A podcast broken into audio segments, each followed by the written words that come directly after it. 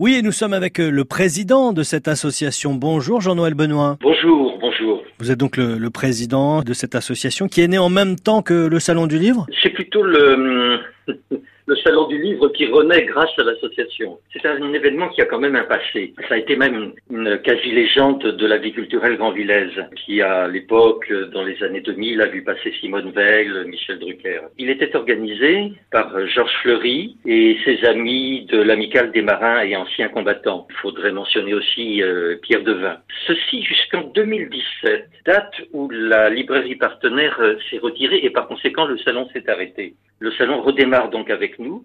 Il est à la fois régional et général. Régional parce qu'il accueille des écrivains de Grandville, des écrivains du Cotentin, des écrivains de la Normandie. En somme, des livres qui s'inscrivent dans l'histoire et l'imaginaire de la région. Mais une dimension générale, parce que seront présents à ce salon des écrivains venant d'autres régions, venant de Paris, mais l'autre raison qui en fait un salon général, c'est que tous les genres littéraires seront représentés, de la bande dessinée euh, à l'essai historique, en passant par le roman pour adultes, la littérature de jeunesse, même la photographie, euh, le voyage, bien entendu. Votre invité d'honneur cette année, c'est Yves Jacob. Vous nous parlez un peu de lui? En réalité, nous pouvons considérer que nous avons une douzaine d'auteurs phares. Vous avez mentionné Yves Jacob, connu en effet comme romancier, comme historien du terroir normand, mais j'ai sous les yeux tous les autres noms. Emmanuel Chonu, dessinateur de presse et comédien. Jackie Durand, chroniqueur culinaire à Libération, reporter. Adeline Fleury, journaliste et romancière, reporter aussi au Journal du Dimanche. Comment ne pas mentionner Jean-François Kahn, journaliste, essayiste.